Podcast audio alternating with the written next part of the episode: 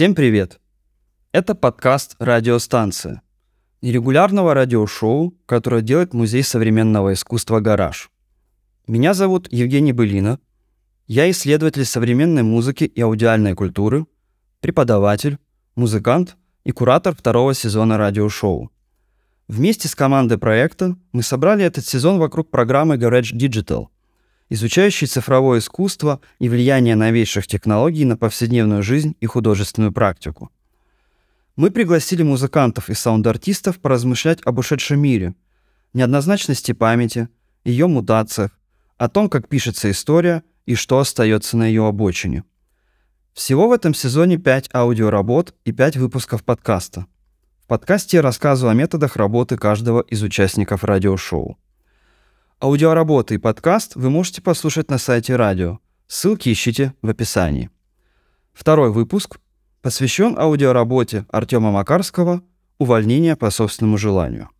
Случаи, когда художественной практике предшествовала теоретическая исследовательская работа, обладают особенным интересом, поскольку они позволяют самому художнику более строго рефлексировать собственное творчество – и смотреть на него сквозь призму культурного опыта, да, истории искусства, либо же музыкальной критики.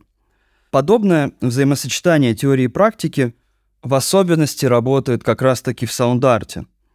Сам событийный, текучий характер различных звуковых и акустических событий требует стирания границы между деятельностью и ее описанием, в отличие, например, от визуальности языка, который требует определенной дистанции по отношению к ним. Пример Артема Макарского именно таков.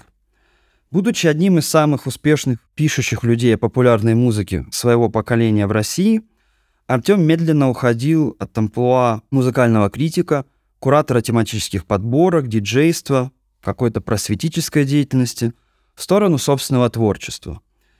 Ироничное название его аудиоработы «Увольнение по собственному желанию» возможно, служит окончательным указанием на то, что Артем мыслит себя и свое творчество именно в горизонте музыкальной практики. А также указывает на то, что, возможно, регулярное письмо о музыке после 24 февраля 2022 года, во всяком случае в ее прежних границах и э, формах, оказывается невозможным. И перезапуск такой процедуры требует большой этической работы, о которой он пишет в своем э, вступлении и описании к этой аудиоработе на сайте. Его музыкальное творчество действительно следует воспринимать именно в этом ключе. Так, на рубеже 2022 и 2023 года он начал выпускать трилогию альбомов о горевании, гневе и тревоге. И работа, которую вы услышите или уже послушали, в общем-то, продолжает этот художественный замысел. Свой э, метод Артем э, не без иронии называет слегка пережеванной музыкой. С помощью диджейского софта Макарский сводит, в кавычках, воедино фрагменты разных аудиофайлов, которые при очень экстремальных и нетипичных значениях плюс большой сумме эффектов обработки теряют свои изначальные качества и перестают напоминать исходный сэмплированный материал. В качестве сэмплов Артем может использовать самые разнообразные звуковые фрагменты.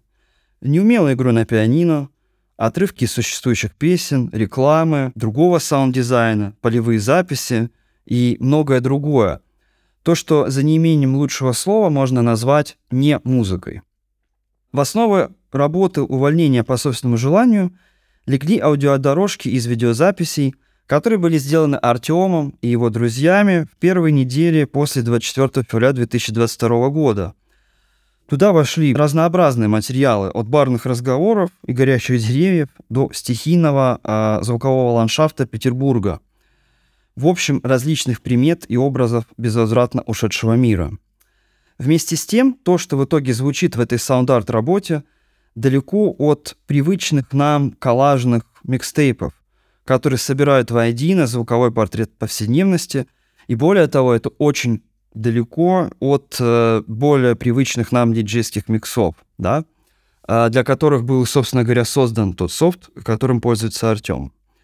Вместо этого мы слушаем мутирующие, довольно безумные, цикличные аудиокомпозиции, которые буквально напоминают, как будто бы их переживали. Издалека мы можем услышать вещи, которые напоминают даб, ambient или электроакустическую музыку, но ничем из этого они не являются. Артем очень бескомпромиссно, с редакторской и хирургической точностью препарирует архив собственных воспоминаний.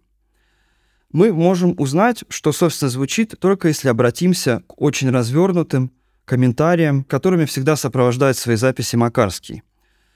Подобная деконструктивистская разрушительная оптика, как и в звучании, так и в методологии, напоминает, с одной стороны, цитатный метод композиции Джона Освальда, который называл пландерфония, и когда звуковое произведение по осколкам буквально собиралось из фрагментов существующих хитов, либо же в большей даже степени электронный звук абстрактной электроники конца 90-х и начала нулевых годов. И тут мы можем вспомнить глич Маркуса Попа и его проект Oval, и либо же фабричное уничтожение танцевальных треков, который предпринимал Джеймс Леланд Кирби в рамках своего очень известного проекта Death of Rave под псевдонимом V/VM. Такой метод неправильного или нетипичного использования технологий, к примеру, когда ну, обычный диджейский софт используется как инструмент для сочинения очень абстрактной музыки, а не сведения э, электронных танцевальных треков, исследовательница звука из саундарта Соломея Фюгелин называет происшествием, либо э, на английском языке это звучит как occurrence. Фёгелин показывает, что э, художественное производство как бы способно взламывать наши привычные методы использования техники. И тем самым тех идеологем и идей, которые стоят за этой самой техникой. Вообще нужно в скобках сказать, что именно неправильное использование техники не по мануалу служило фундаментом для самых разных эстетических открытий. Сперва может показаться, что художественная стратегия Макарского близка идеям акустматической музыки Пьера Шефера с середины 50-х годов прошлого века. Говоря простым языком, акустматический звук — это звук без видимой причины, звук, источника которого мы просто-напросто не слышим. Вместо привычных тембров и природных шумов, вроде звука пианино, гитары или свиста соловья, Шефер ввел сложную типологию понятийный аппарат — который связан с определением звукового объекта, акустического события, которое бы воспринималось автономно, вне привязки к любым внешним знакам. В основу косматической, либо также известной как конкретной, музыки легло то, что впоследствии станет известно как сэмплирование. С помощью манипуляции с магнитной лентой звуки окружающего мира переставали походить сами на себя, освобождаясь как раз-таки от собственной причины – и их было необходимо воспринимать как звук сам по себе, вне языка либо какой-то визуальной связи. Манипуляции Макарского с полевыми записями могут напоминать подобный маршрут, ведь сама звуковая фактура его треков очень далека от привычных звуковых ландшафтов и шумов повседневности. Однако важным элементом творческого высказывания Артема является подпись. Все свои аудиоработы он сопровождает рефлексивным комментарием, который объясняет не только методологию, но и тот месседж, которому он следует. Взгляд Артема практически всегда сфокусирован на собственной биографии и ее безжалостном препарировании сквозь призму личной и культурной памяти. Этот взгляд не лишен иронии, понятый при этом не как вульгарная насмешка, а как э, пленный троп, который был запреден еще романтизмом, и который тесно связан с проблематикой меланхолии и ностальгии – Иронический взгляд позволяет не только достичь определенного остранения и отстранения по отношению к переживаемому опыту, но служит своего рода ответом на стремительно разрушающийся мир и существующие координаты, а также является довольно безжалостным способом посмотреть на самого себя.